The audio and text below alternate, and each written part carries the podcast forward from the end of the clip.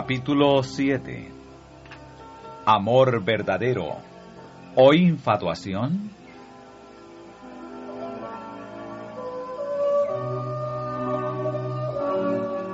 El amor es un don precioso de Jesús. El amor es un precioso don que recibimos de Jesús.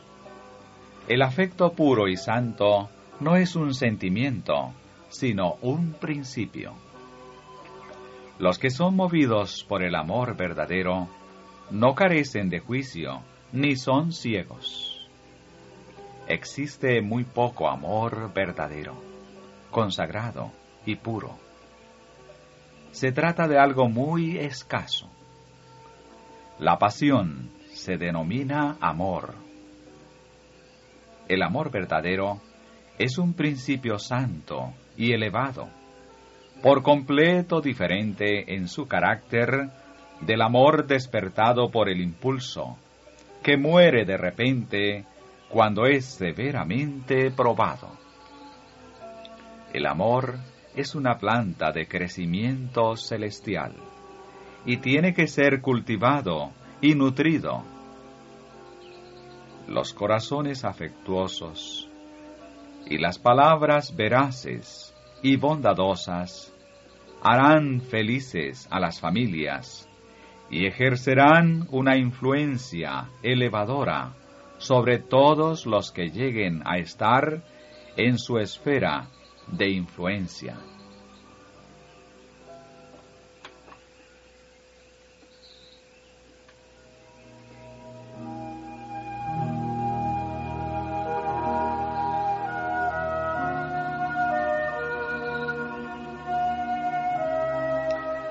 Amor verdadero o pasión?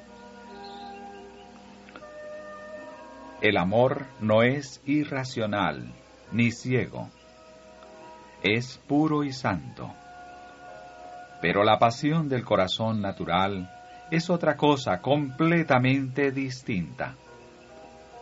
Mientras que el amor puro considera a Dios en todos sus planes, y se mantendrá en armonía perfecta con el Espíritu de Dios, la pasión se manifestará temeraria e irracional, desafiará todo freno y hará un ídolo del objeto de su elección. En todo el comportamiento de quien posee verdadero amor, se revelará la gracia de Dios. La modestia, la sencillez, la sinceridad, la moralidad y la religión caracterizarán cada paso que dé hacia una alianza matrimonial. Los que son así gobernados no se verán absorbidos por su compañía mutua, a costo de su interés en la reunión de oración y el servicio religioso su fervor por la verdad no morirá porque descuiden las oportunidades y los privilegios que Dios les ha concedido misericordiosamente. El amor que no tiene mejor fundamento que la simple satisfacción sensual será obstinado, ciego e ingobernable. El honor, la verdad y toda facultad noble y elevada del espíritu caen bajo la esclavitud de las pasiones. Con demasiada frecuencia, el hombre atado por las cadenas de esa infatuación resulta sordo a la voz de la razón y de la conciencia. Ni los argumentos, ni las súplicas, le inducirán a ver la insensatez de su conducta.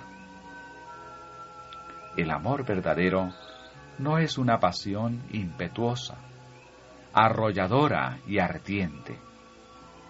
Por el contrario, es sereno y profundo. Mira más allá de lo externo y es atraído solamente por las cualidades es prudente y capaz de discriminar, y su devoción es real y permanente. El amor, elevado por sobre la esfera de la pasión y del impulso, se espiritualiza y se revela en las palabras y los actos. El cristiano debe manifestar ternura y amor santificados, en los cuales no haya impaciencia ni inquietud. Los modales duros y toscos deben ser suavizados por la gracia de Cristo. El sentimentalismo debe ser rehuido.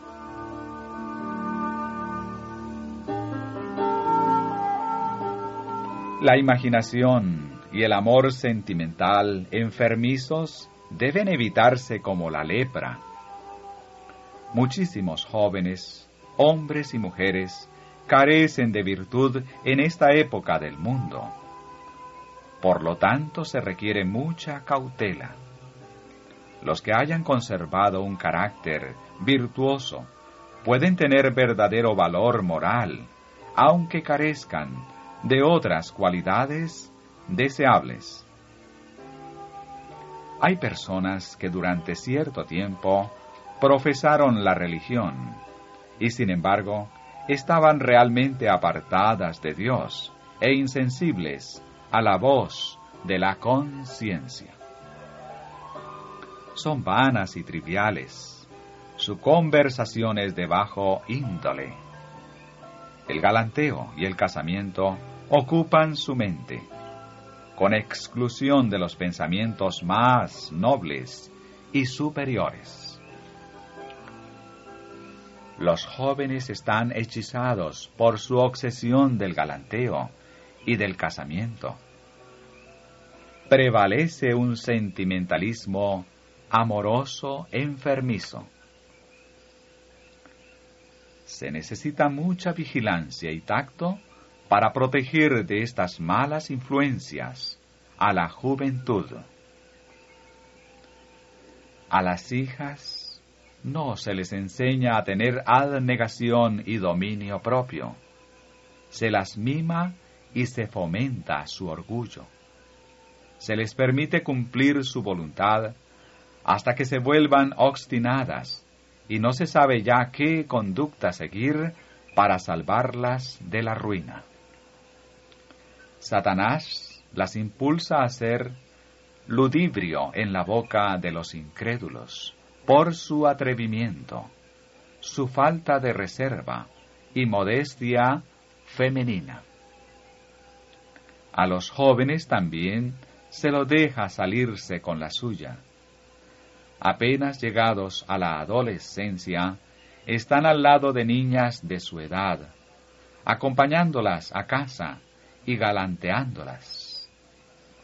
Los padres están tan completamente esclavizados por su indulgencia y su amor equivocado hacia sus hijos, que no se animan a obrar en forma decidida para obtener un cambio y refrenar a sus hijos precipitados en esta era de apresuramiento.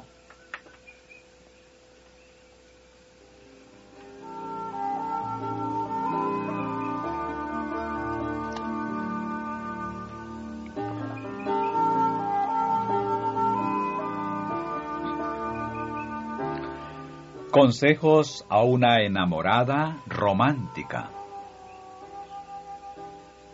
¿Cayó usted en el error que tanto prevalece en esta época de degeneración, especialmente entre las mujeres? Usted demuestra demasiada afición al sexo opuesto. Le agrada su compañía, lo halaga con su atención, y estimula o permite una familiaridad que no concuerda siempre con la amonestación del apóstol a abstenerse de toda apariencia de mal. Aparte sus pensamientos de los proyectos románticos. Usted mezcla con su religión un sentimentalismo romántico, enfermizo, que no eleva, sino que rebaja.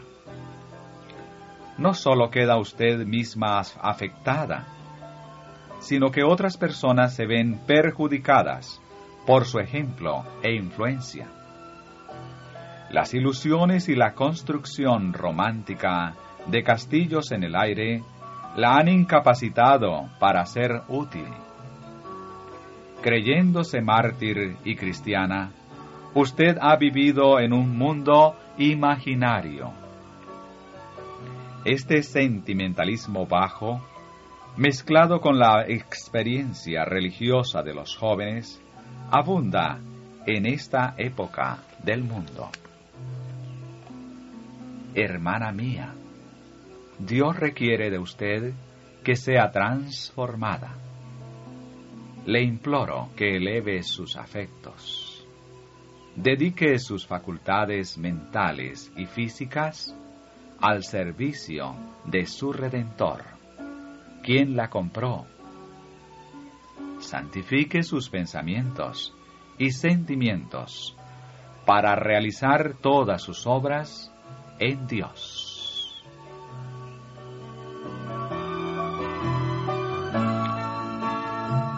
Recomendaciones para un estudiante.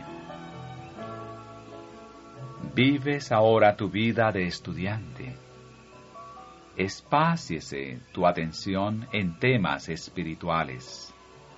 Mantén todo sentimentalismo apartado de tu vida. Con vigilancia, instruyete a ti mismo y ejerce dominio propio. Estás en la época en que se forma el carácter y nada de lo que te atañe debe ser considerado trivial o sin importancia si tiende a reducir tu interés más alto y santo, así como la eficiencia de tu preparación para hacer la obra que Dios te asignó.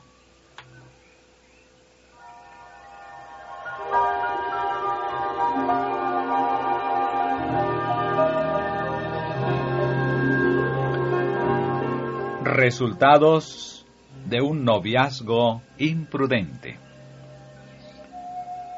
Podemos ver que arrostramos innumerables dificultades a cada paso. La iniquidad albergada por jóvenes y ancianos, los galanteos y casamientos no santificados, no pueden menos que resultar en disputas, contiendas, enajenamiento, satisfacción de las pasiones desenfrenadas, infidelidad de los cónyuges, poca disposición a refrenar los deseos desordenados e indiferencia hacia las cosas de interés eterno. La santidad de los oráculos de Dios no es apreciada por muchísimos que aseveran ser cristianos según la Biblia. Por su conducta relajada demuestran que prefieren más libertad de acción. No quieren ver limitadas sus complacencias egoístas. El dominio de los afectos. Ceñid los lomos de vuestro entendimiento, dice el apóstol Luego gobernad vuestros pensamientos, y no les deis rienda suelta. Podéis guardar y dominar vuestros pensamientos mediante esfuerzos resueltos. Pensad correctamente y ejecutaréis acciones correctas. Debéis guardar, pues, vuestros afectos y no dejarlos vagar y prendarse de objetos impropios. Jesús os compró con su propia vida. Le pertenecéis. Por lo tanto, le habéis de consultar en todo, como en lo referente al empleo que debéis dar a las facultades de vuestra mente y a los afectos de vuestro corazón.